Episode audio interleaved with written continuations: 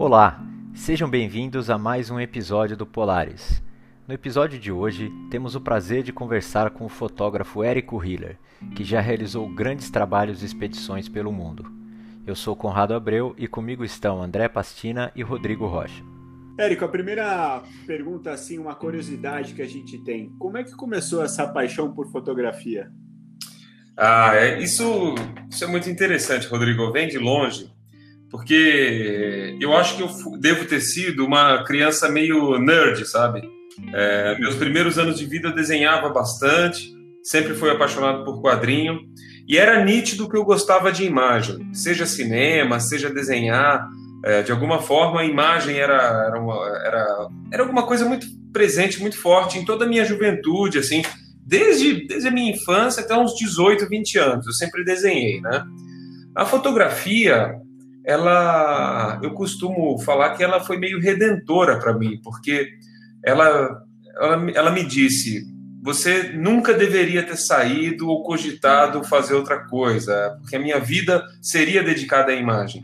E como o desenho ele requer um, uma espécie de uma profissionalização, um treino, um envolvimento é, assim muito muito mais profundo, muito mais acadêmico, a fotografia ela ela entrou na minha vida porque ela me entregou uma combinação do que eu gostava, do que eu sempre amei, que era a minha vocação, que é produzir imagens e contar histórias, com uma certa liberdade, porque fotografar, diferente de outras formas de expressão, diferente do cinema, por exemplo, que, que é uma coisa muito de equipe, é muito consensual, diferente até da literatura, que você tem que é, dedicar horas dentro de um ambiente de, de, imaginação, a fotografia é você pendurar uma câmera e sair por aí.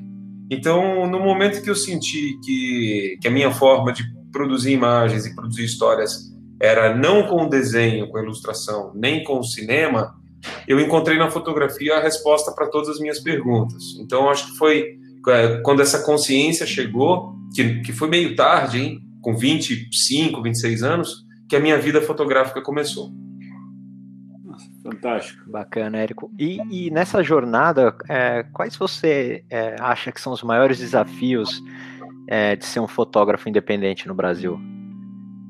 É, eu acho que o maior desafio é você equilibrar é, uma regularidade financeira com os desafios inerentes aos projetos que você se propõe.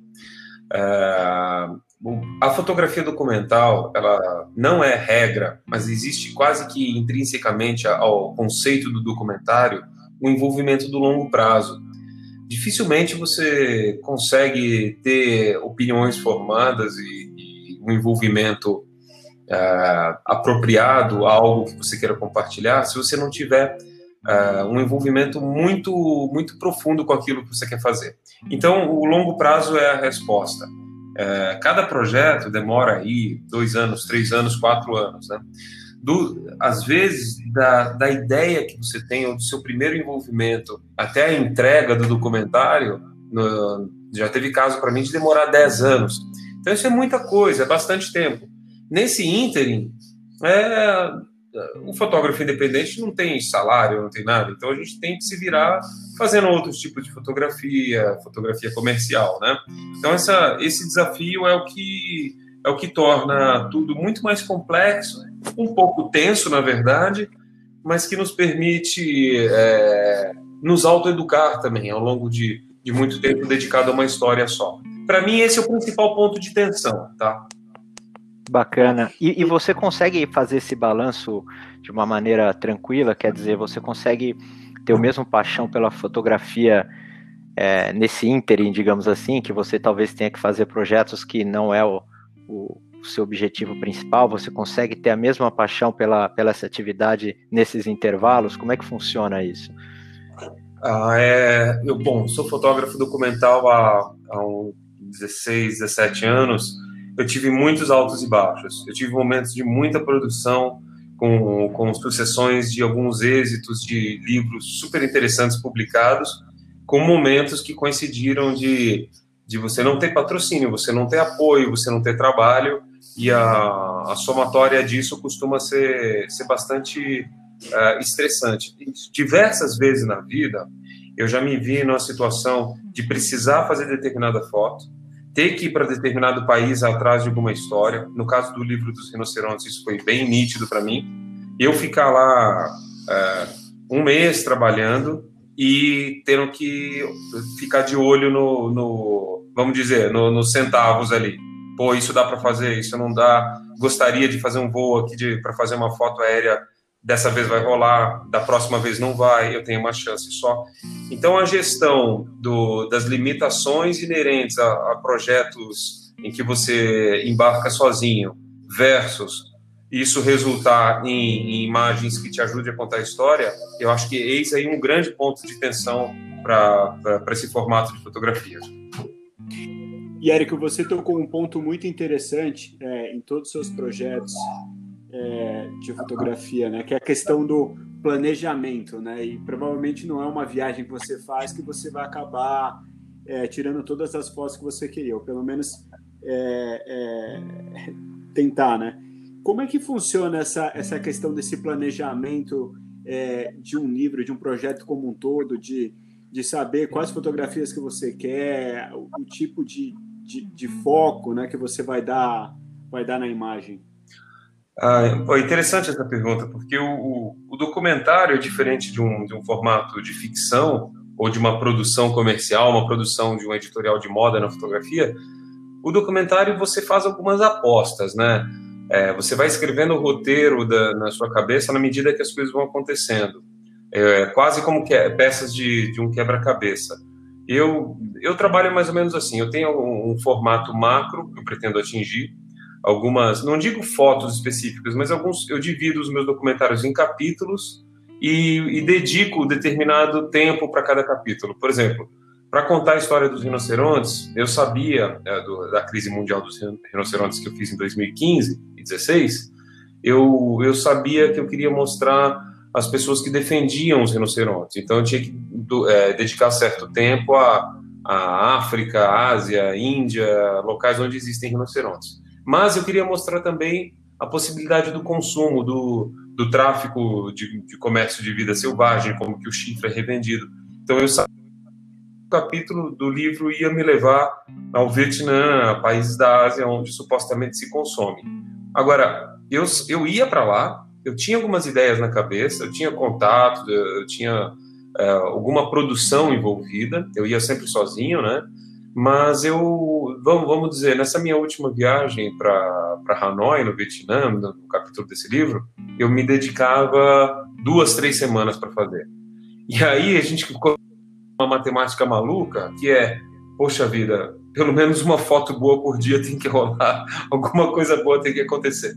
Então é, é, é você se permitir a viver e entender o contexto e voltar com um punhado de fotos que te ajudem a contar histórias é muito varia muito de projeto para projeto do que você está fazendo. Às vezes, para desenvolver uma matéria para National Geographic, se você termina a sua história com 10 excelentes fotografias na mão, você está com a sua história contada. Isso ocupa muito bem o, o formato, né? No caso do livro, é, é um pouco mais, é, vamos dizer assim, complexo, porque geralmente esses livros de fotografia que eu faço têm 200, 300 páginas, então, é, é, encontrar qualidade dentro de um volume. A gente trabalha com volume grande de imagens. Então, eu ia para cada uma das viagens, tentava me planejar para voltar com uma história quase que completa para cada uma dessas expedições. Depois eu juntava tudo. Você tocou um ponto muito interessante da questão da, da quantidade, né? Só por curiosidade, quantas fotos mais ou menos é, você tira para ter é, numa viagem, assim, um, um pacote bom de fotografias? Olha, é, também varia bastante. Eu estou fazendo um projeto agora sobre a crise hídrica, que são pessoas que vivem com pouca água, que têm que caminhar para buscar alguma água, mesmo que não seja limpa para beber. Esse é meu livro atual, um projeto que se chama Água, e é um livro que eu estou fotografando, Rodrigo, pouco. Eu estou fazendo poucas fotos. Cada viagem que eu faço, eu volto ali com duas mil fotos, três mil fotos. Isso é pouquíssimo. Uh, pra, no conjunto desse trabalho, eu devo ter umas 30 mil fotos para selecionar para selecionar 200 ali, 150, 200 fotos que vão entrar no livro. Então eu considero que isso foi pouco, porque em outros projetos meus uh, quando eu fotografei lugares ameaçados ou mesmo dos rinocerontes, poxa, eu voltava de cada viagem com com 5, 6 mil, 7 mil fotos às vezes. Eu fazia mais de 1.500 fotos por dia. Então, quando você passa aí dois, três anos dedicado a um projeto, é só fazer as contas, né? É um volume de processamento realmente brutal. A gente teve a oportunidade de assistir sua palestra cinco anos atrás. Você estava falando sobre a jornada dos rinocerontes, que você citou há pouco. E eu, eu lembro de uma fala sua é, sobre a preocupação relacionada à, à extinção né, desses animais. E naquele momento, faz cinco anos isso, né? você Sim. falou que talvez em cinco anos a gente pudesse vivenciar é, a extinção. E aí eu queria entender um pouco é, essa a continuidade dos projetos. Assim, você você faz um acompanhamento para entender se aquela história que você vivenciou, que você experienciou, se isso fica é, como algo que você acompanha depois de um tempo, ou se aquilo se encerra e você parte para outro, enfim, não tem esse acompanhamento. Ah, legal, legal. É, acompanho, sim. É, cada. Se fosse para tatuar alguma palavra no meu corpo, eu tatuaria os títulos dos trabalhos que eu fiz, porque aquilo vai com você o resto da vida. é interessante. É, não tem como a gente, sempre que fala de água, ou recentemente eu fiz um trabalho sobre o Mahatma Gandhi, e esse projeto dos rinocerontes, tudo que sai na imprensa, tudo que a gente acompanha, acaba o círculo de relacionamento que a gente cria em torno desses assuntos, é, fica, um, fica algo para a vida inteira, né? É, no caso dos rinocerontes, acho que foi essa a tua pergunta. É, existia, falava-se muito de que até 2025 ou 2030 não haveria mais rinocerontes uh, vivendo na vida selvagem mesmo, no habitat natural deles, só em cativeiro, né? Uh, de uma maneira geral, uh, olhando a, a, taxa de, de decréscimo populacional de rinocerontes naquela época, realmente esse número fazia sentido, porque tem poucos rinocerontes no mundo, a gente está falando de um total aí, menos de 30 mil rinocerontes no mundo inteiro, existem as mortes naturais, existem os nascimentos naturais, mas a caça estava matando, chegou num, num pico de 2012, 2013, de só a caça, só na África do Sul, que é o país que mais tem rinocerontes do mundo, está matando uh, 1.200, 1.300 por ano, dados oficiais, tá? Sem ser os que não foram contabilizados e tudo. Se continuasse nessa taxa, realmente ia uh, só fazer uma, uma, progressão matemática simples, a gente chegava, dava para saber exatamente o ano onde não haveria mais rinocerontes. Era uma conta bem simples até. Só que, apesar da conta ser simples, existem muitas variáveis. Então, muita coisa acabou acontecendo. É, o número de lá para cá, por alguma razão, foi diminuindo. É, depois isso baixou para 800, baixou para 700. Eu não tenho dado super atual agora de 2020. É, com essa pandemia agora houve um, um aumento também, porque o, os, uh, os parques eles ficam mais desguarnecidos, mais expostos à caça, né? Então são muitos fatores é, do, ambientais de cada país, ambientais que eu digo do entorno ali, fatores sociais e tudo mais. Agora com problemas econômicos e com problema de pandemia, a vida selvagem sofre mais, então a caça aumenta. Houve uma liberação por parte da China também é, ano passado de se comercializar produtos ligados a rinocerontes, coisa que já tinha sido banida desde os anos 90. Então houve um abrandamento da, desse tipo de comércio, o que também voltou a, a fazer a, a caça aumentar.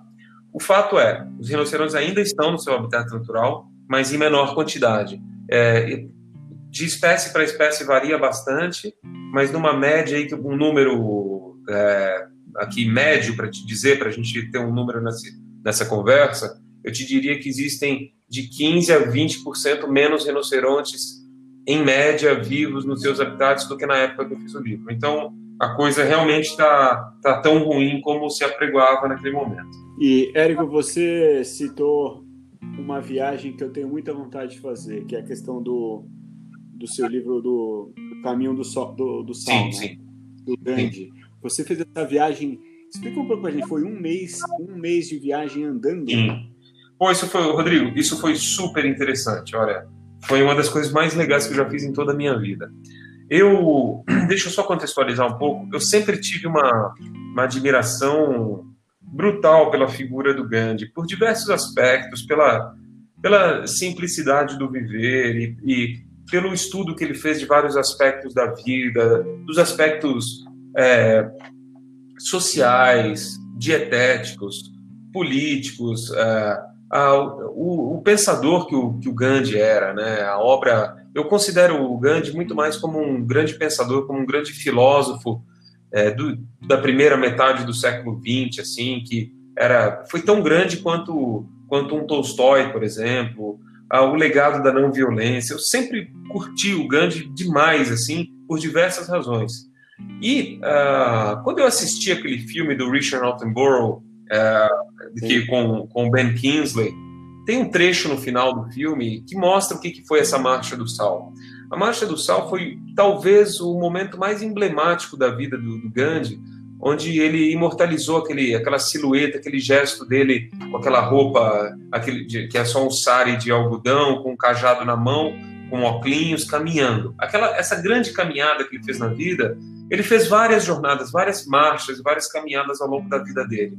Só que a Marcha do Sal foi a mais emblemática e que culminou com alguns movimentos que alguns anos depois, não foi tão imediato, é, pressionaram de uma maneira definitiva que a Índia se tornasse independente do, do Império Britânico, que por sua vez acabou iniciando um grande movimento de libertação na segunda metade do século XX, que transformou o planeta, o mundo no que ele é, né? As, os países se tornando independentes, a era de ocupação acabou.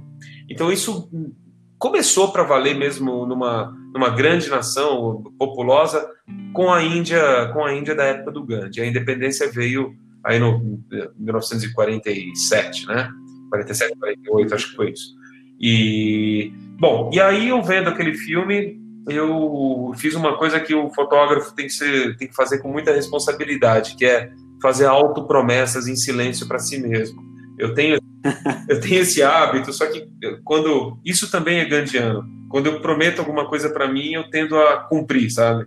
E naquela época uhum. eu disse assim: poxa, eu vou, um dia eu vou cair na estrada e vou fazer essa caminhada aí do sal, vou fotografar e vamos ver o que, que vai dar. E aí, em 2017, é, perdão, foi 2000, é, 2016 para 2017, foi um ano muito difícil pessoalmente para mim. Foi um ano de muitas complicações da minha vida pessoal, eu perdi meu pai, é, eu mudei da casa de onde eu morava, eu passei por uma série de, de problemas que me fizeram olhar para o que eu tinha de essencial na vida.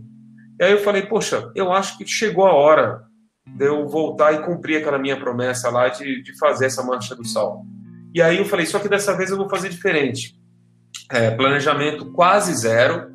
É claro que eu fiz um estudo ali, eu tinha um ou dois contatos ali na Índia para me ajudar, mas eu, eu não, não buquei nenhum, nenhum hotel, eu não tinha, eu levei uma, uma verba relativamente limitada, eu fui ali com pouca mala, fui com uma, usando um tênis ali, pouca roupa, uma câmera muito leve, muito pequena, pendurada assim do lado do corpo. E eu falei, eu vou fazer essa caminhada e vamos ver no que, que vai dar. E foi interessante porque foi uma caminhada de um mês, onde eu andei 400 quilômetros e não tinha turista nenhum, nenhum. É, não é um lugar onde há uma peregrinação, onde há uma estrutura, nada disso. É uma região onde o Gandhi montou o ashram dele, que é uma região no noroeste da Índia, no estado de Gujarat, extremamente remota, pobre, rural, quente pra caramba, cheia de problemas, uma poluição gigante. E eu fui fazer essa caminhada. Essa caminhada me levou a criar um conteúdo, eu escrevi bastante, eu fiz um diário, e esse diário se transformou no meu livro A Marcha do Sal, que eu publiquei, que eu publiquei depois em 2018. 2018 publiquei esse livro. É o meu livro publicado mais recente que eu tenho, fora esse que eu estou produzindo agora da água. Então foi um trabalho muito inspirador, foi muito que me mexeu muito comigo, que impactou minha vida, que mudou um pouco o eixo da, das minhas prioridades, da minha maneira de pensar, de ver o mundo. E isso traz uma resposta uh, àquele questionamento, né? Na dúvida, quando as coisas parecem ruir assim ao seu redor, eu acho que a gente tem que se dedicar ao que a gente sabe fazer bem, o que a gente gosta de fazer, o que a gente acha que pode se engrandecer com aquilo e oferecer algum engrandecimento para a humanidade também. E o que eu fiz foi reproduzir essa caminhada de, de dessa figura inspiradora para mim que foi que foi Mahatma Gandhi. E foi sensacional. O livro ficou realmente muito bacana. Eu acho que é um dos meus melhores trabalhos e é algo que me dá uma felicidade muito grande de pensar nele. Fantástico. Depois eu vou pegar as dicas com você para poder fazer algo Ótimo. parecido, porque eu tenho, eu tenho vontade. Eu admiro muito também o Gandhi e, e eu sou apaixonado pela Índia também. Eu sei que você. Sensacional. Bem legal mesmo. É, Érico, falando desse projeto mais recente sobre a escassez da água, é, você observou que essa saga, né, em busca da água, é uma, é uma busca predominantemente feminina. Sim. Você sabe o porquê disso? Olha, vamos tentar refletir um pouco. É, exatamente o motivo pelo qual é feminina. Eu acho que isso é um pouco cultural. É, eu visitei algumas regiões remotas, é, no Himalaia, na, no chifre africano ali, na Quênia, Etiópia, e predominantemente eram as mulheres que saíam para buscar água. Eu acho que isso talvez tenha a, ver, vamos pensar aqui, pelo fato das comunidades serem, uh, sabe, uma matriz pastoral, onde os homens saem durante o dia para com o gado e as mulheres ficam mais dedicadas a atividades caseiras. E a água, uh, dependendo da região, ela está muito ligada à alimentação, está muito ligada a coletar água para cozinhar. Não, não tanto como nós pensamos a água é, em grandes centros urbanos, o qual eu faço parte, que a gente pensa na água como água para tomar banho, água para lavar as mãos. A grande água que a gente consome dentro das nossas casas é para tomar banho, é para lavar a mão e é para dar descarga. A, a, a descarga de banheiro, a água que a gente consome, que a gente gasta numa descarga é brutal, é muito mais do que famílias aí têm no mundo inteiro para poder viver durante um dia num apertar de uma descarga. Agora, em muitos lugares do mundo, eu diria que mais da metade, a água está ligada a, a, você ter uma pequena porção em casa para poder cozinhar e também o que sobrar da água você poder dedicar à sua higiene pessoal. E, isso implica lavar o rosto, lavar, lavar suas partes íntimas, lavar mãos, né? E muitas vezes é, é o que se dispõe. Uh, quando muito essas pessoas querem tomar um banho melhor, eu, claro, eu estou generalizando, mas eu estou pensando aqui em duas ou três comunidades grandes que eu visitei, onde para tomar banho você tinha que ir para um rio ou encontrar um filete de água escorrendo aí de uma montanha ou de uma nascente, ou uma água parada, um, um poço, uma, uma lagoa, alguma coisa assim, que implica em vários outros problemas relacionados à saúde, à defecação ao ar livre, a, a patógenos, a, a, doenças verminoses. É, a, nessa caminhada que eu fiz da Marcha do Sal na Índia, o problema de água ali é muito grande também. Eu vi muitas pessoas com elefantíase, que é um problema ligado a realmente a protozoários, a vermes ali na água. Então está tudo interligado. E realmente, olha, eu não sei dizer por que, que é, é mais as mulheres. Eu acho que é, é cultural isso, é cultural as mulheres compete às mulheres eh, e às meninas, né, tanto crianças, esse papel de sair com a água na cabeça, de sair carregando um pote de água para poder trazer eh, a água para dentro de casa, entre entre diversos outros fatores, né? E a observação é legítima, né? É, é ainda mais analisando diferentes culturas, né? Visitando outros países, não é é, é, curioso por, por conta disso, assim, né? Em diferentes culturas você encontra esse ponto em comum de ser uma saga mais feminina mesmo.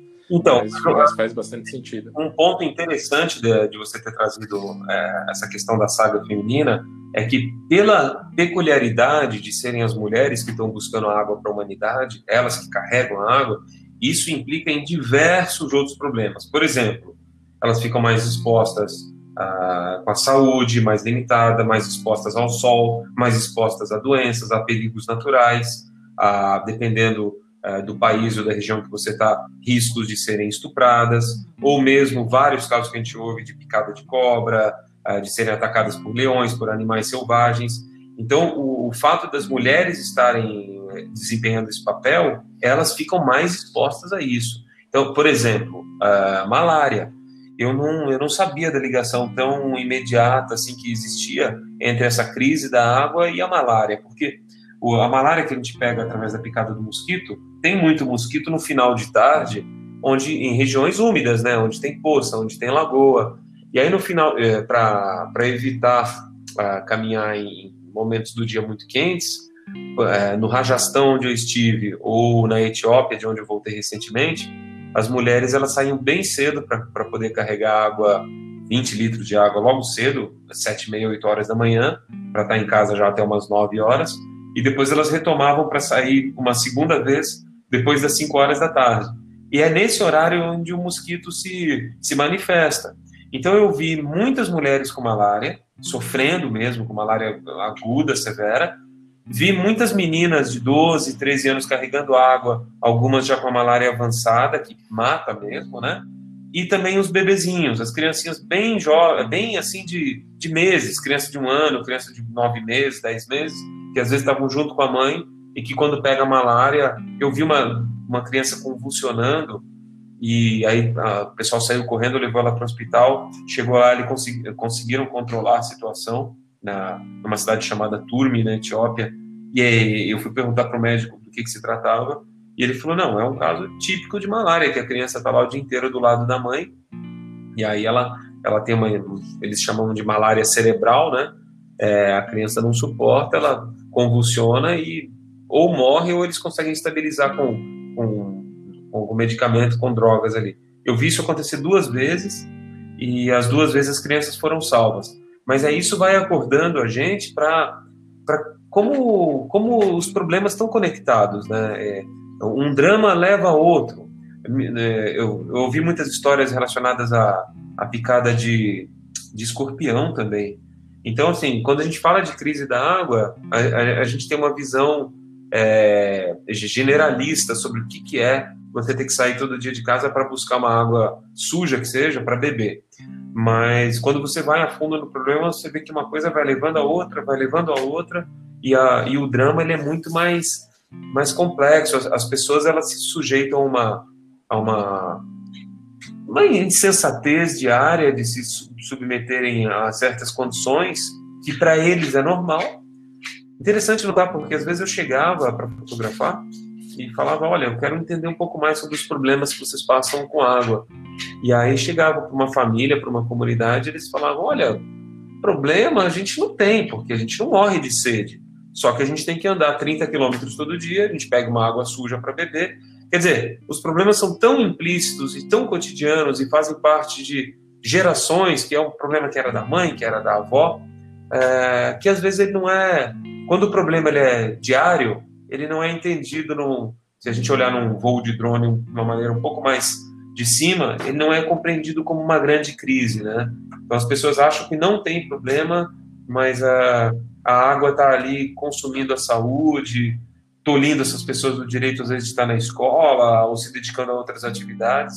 E, e acho que essa é a verdadeira dimensão da, da crise hídrica que se fala. E foi isso que eu tentei fotografar. Bacana, Érico. E, e você viajou vários países nesse trabalho, mas talvez um, um, aqui dentro de casa a gente tem uma situação muito crítica, né, no Brasil e, e um país com tantos recursos é, naturais, digamos assim, mas que talvez a gente não não, não administre muito bem esses recursos, né? Como você viu essa questão indo, visitando tantos países diferentes e também olhando para o Brasil e, e, como que a gente poderia estar, tá, de repente, fazendo muito melhor, dados os recursos que a gente tem? Excelente pergunta. É, quando eu falava com alguns amigos, com alguns colegas que eu estava começando a fotografar problemas relacionados à água, que para mim era algo que eu via e acompanhava há muito tempo, algumas pessoas aqui no Brasil tinham a seguinte postura: bom, é, que bom que esse problema uh, não é nosso, ele não, não existe aqui no Brasil, a gente não da, da água doce disponível é, superficial, que existem em lagos e rios, é, com certeza pelo volume brutal, gigantesco do Amazonas, né? O Brasil é o país com mais água doce é, disponível uh, do mundo. 20% da água doce disponível para consumo no mundo está tá no Brasil. Então, dos problemas que temos, esse, em teoria, seria um problema menor. Mas não. Mas não. O, se a gente olhar os indicadores é, de problemas de saúde ligado à água, de falta de saneamento, de distribuição de água para quem precisa, a coisa chega a ser pior aqui. Por quê? em detrimento da oferta, a gente tem uma, uma carência muito grande de estrutura, de infraestrutura, de atendimento à população mais vulnerável, a distribuição dessa água. Então, a, a, esses números que a gente vê no Nordeste brasileiro, no semiárido, de pessoas ali que tem que ter a sua cisterna para coletar água de chuva para sobreviver, a quantidade de água disponível que, que, um, que um morador do semiárido tem no Nordeste brasileiro é praticamente o mesmo que um per capita que um, que um morador de uma grande cidade como São Paulo tem disponível para ele. Então, o Brasil, em detrimento do volume gigante de água disponível, é um país seco, seco do ponto de vista de atendimento da, é, e da justiça da distribuição dessa água toda. Bom, em teoria, é, com boa vontade, é, da, da, com boa governança, com boa, boa vontade política, com, com enormes investimentos, existe até um número aí que que o nosso presidente aí gosta de, de encher a boca para falar, que para resolver os problemas de, de saneamento do, do Brasil, nós precisaríamos de um trilhão de, de reais, né? Com esse problema, todos, com esse valor investido, todos os nossos problemas estariam resolvidos. Bom, aproximadamente 50% da população brasileira não tem saneamento básico, tá? Então, aí é um outro aspecto, é um segundo aspecto da crise da água, que não é só a captação, mas é como você esgota essa água toda, né? Um outro dado alarmante, 2 milhões e meio de brasileiros ainda defecam ao ar livre. Isso traz uma série de, de, de outros problemas de saúde. Ah, as fezes mal administradas, a gente acha que vira adubo, mas na verdade não é tão simples assim. Aquilo ali vira uma fonte de, de problemas que contaminam os lençóis freáticos da própria água que você está tomando ali na, numa região mais carente. Então, o, o Brasil, apesar da sua grandeza continental, é, que é impressionante, da sua história, da sua infraestrutura, água ainda é um drama imenso aqui, é um drama imenso. Eu, ainda no âmbito desse meu projeto, eu, eu, eu fotografei pouco o Brasil, eu estive só numa região de Minas, e eu estou esperando passar um pouco essa, essa pandemia e, e a, a, a, amenização aí dessa situação de quarentena, que eu quero voltar a viajar um pouco pelo Brasil e quero documentar algumas partes do Nordeste para ver isso de perto. Mas é, o nosso país é um, é um desfavor para a humanidade, é uma falta de exemplo aí no que diz respeito a muitas coisas, e a água é mais uma delas, infelizmente. É. Érico, é, observando seu trabalho, a gente percebe que, que tem um viés é, social e ambiental muito forte, né? É, e eu estava lendo uma, uma frase sua é, que, resumindo, diz: o que a gente está fazendo com o mundo é um lento suicídio coletivo. É, você acha que a fotografia ela tem o poder de mudar o mundo de alguma forma? Olha, outra pergunta boa. Eu, eu acho que a fotografia por si só, ela, ela não tem esse poder de mudar o mundo, mas ela tem uh, o poder de despertar consciência de, consciências individuais, né? As pessoas, ela, a gente não consegue mudar a cabeça de ninguém. Então, às vezes, eu achava que lançando um projeto ou fazendo uma exposição, uh, aquilo ia despertar uma, um grande debate, uma discussão que poderia servir como uma, uma, uma semente para uma próxima geração, para o próximo jubileu ser um pouco melhor. Eu ainda me alimento um pouco dessas, dessas falsas esperanças, ou, ou eu, eu gosto de me, de me ver nessa ingenuidade, de, de achar que o meu trabalho tem um sentido mais amplo do que eu acredito que ele tenha. Eu, eu me sinto confortável nesse, nesse território. Só que eu acho que a gente não muda ninguém. As pessoas elas só mudam se elas estiverem dispostas a isso. Mas aí sim a fotografia entra como uma como uma porta de entrada para uma reflexão mais profunda. Olhando uma foto, ou olhando uma série de fotos, ou terminando de olhar um livro, eu acho que a fotografia, diferente da literatura ou até do cinema, tem essa capacidade de fazer com que quem olhe se coloque no lugar imediatamente daquele fotografado.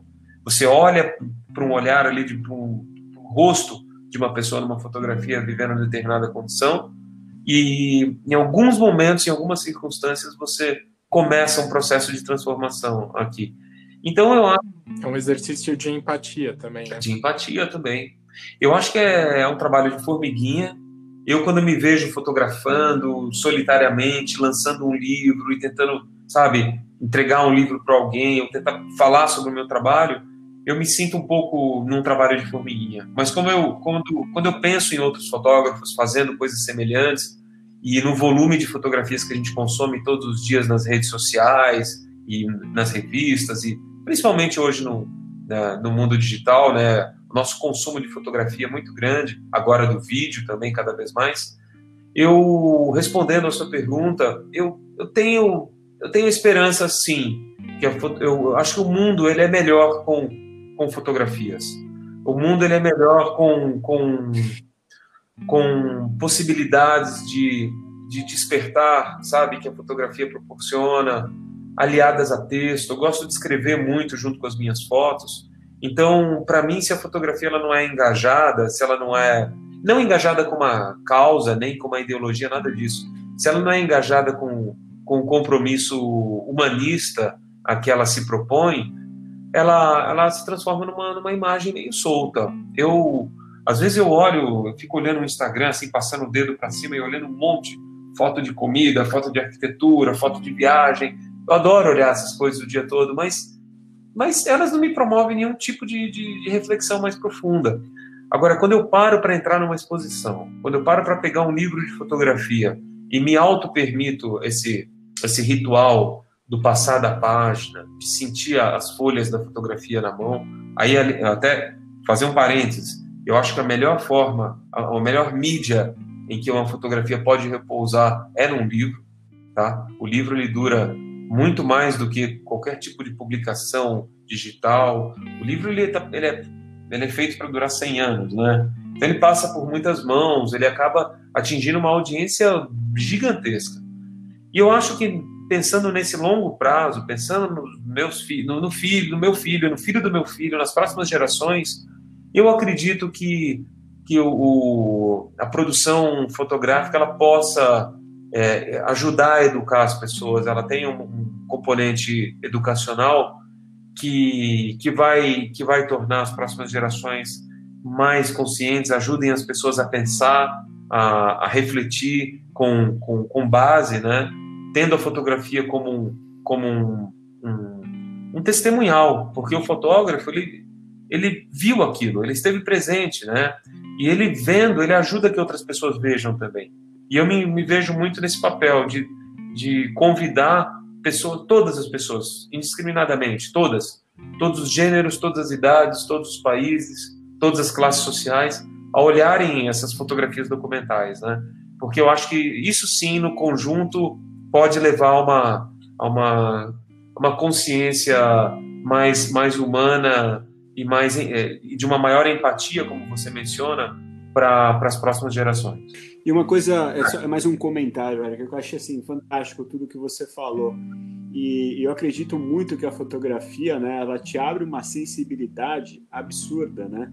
E você, aquela questão da meditação, você está muito mais presente, como está mais presente, você abre essa sensibilidade se coloca no lugar do outro.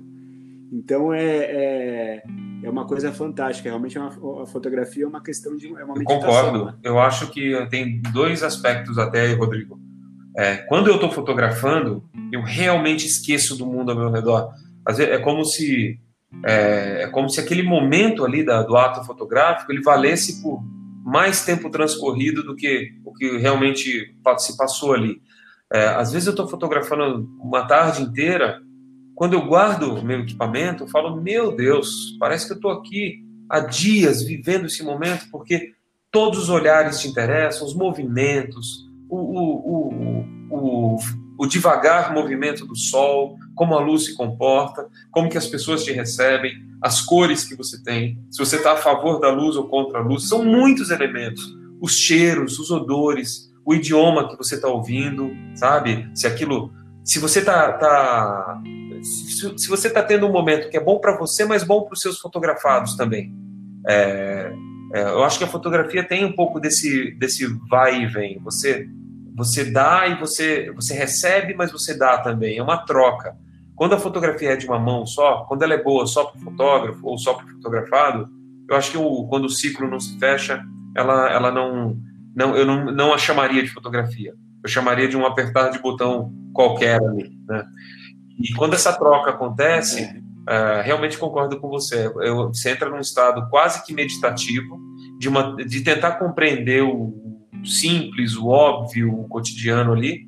Mas é importante frisar que eu acho que isso tem que valer para o retratado também. O, o, fotógrafo ele tem que entregar boas energias, sorrisos, ser um bom ouvinte na hora, porque algumas vezes eu já cometi muito esse erro, esse equívoco, de fotografar, ficar um pouco ali, ficar uma meia hora ali e simplesmente ir embora.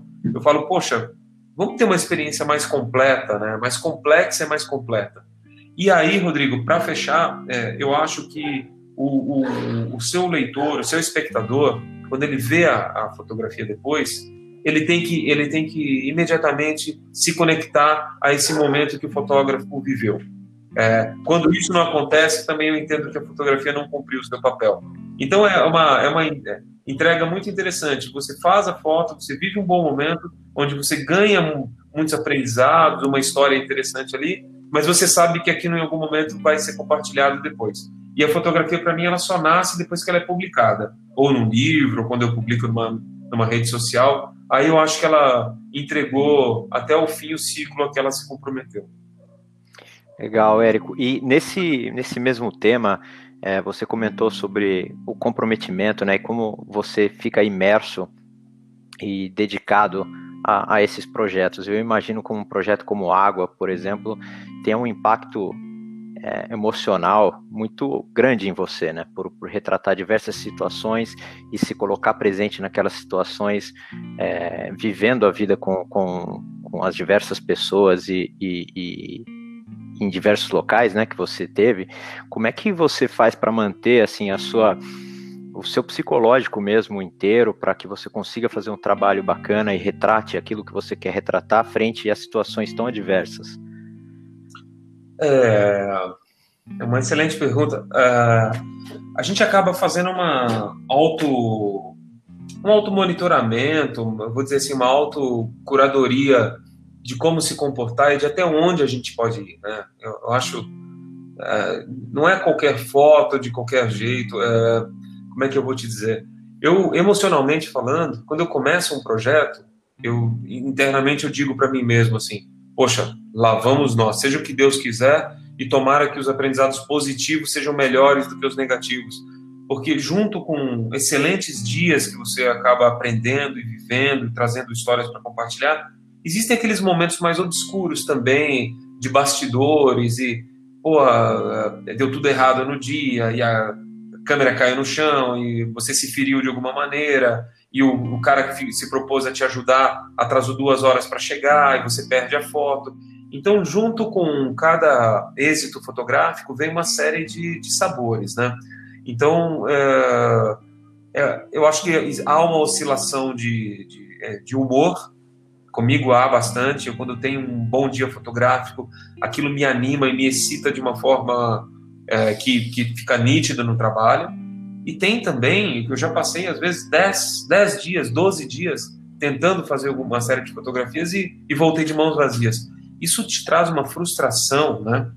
Ah, e eu acho que, voltando para o ponto que eu entendo que seja a sua pergunta, os fotografados, né, as pessoas, os contextos que a gente vai, de, às vezes de muita pobreza, às vezes de muita carência.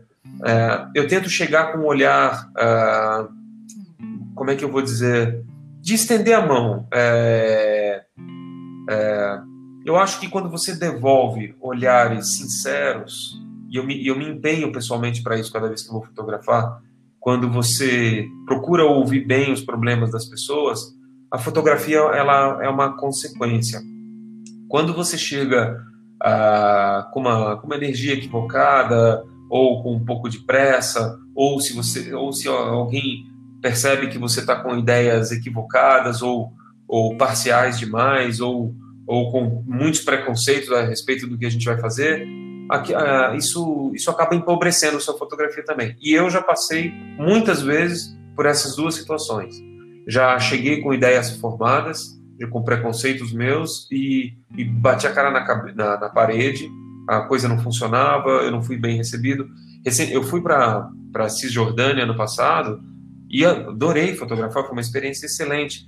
mas eu queria mostrar um pouco dessa saga das mulheres também, né? É, carregando água e acessando a água.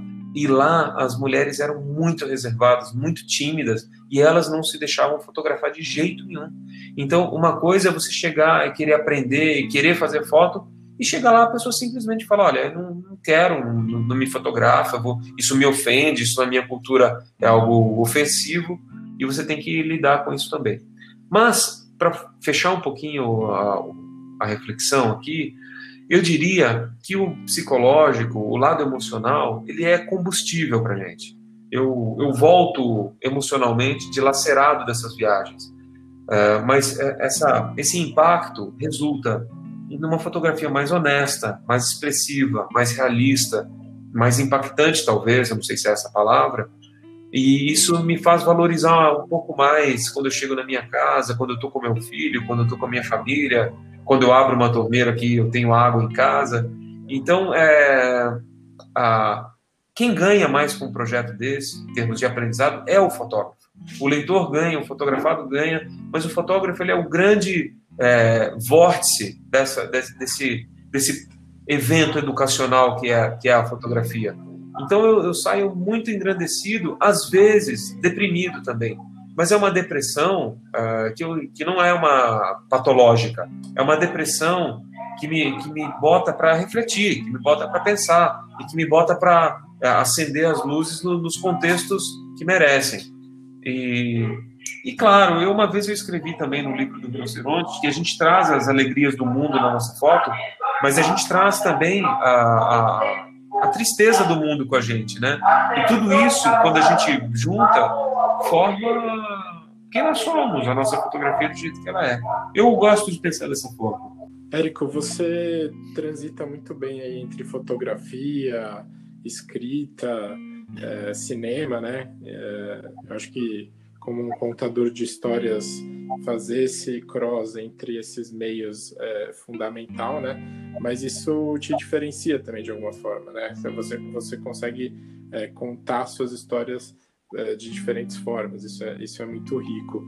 Você acha que isso vem é, da sua formação? É, aliás, acho que estamos todos aqui entre comunicadores sociais, né?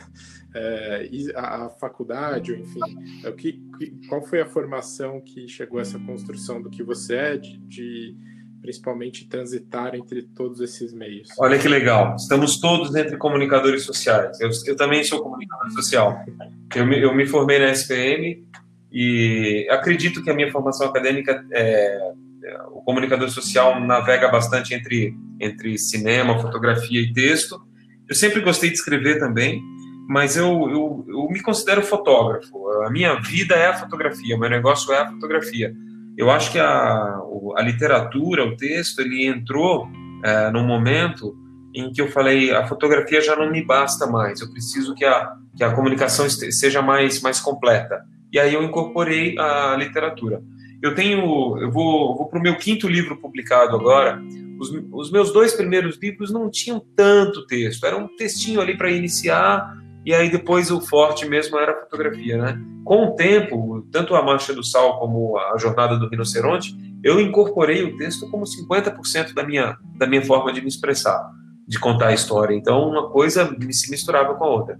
E como você bem falou, o cinema também.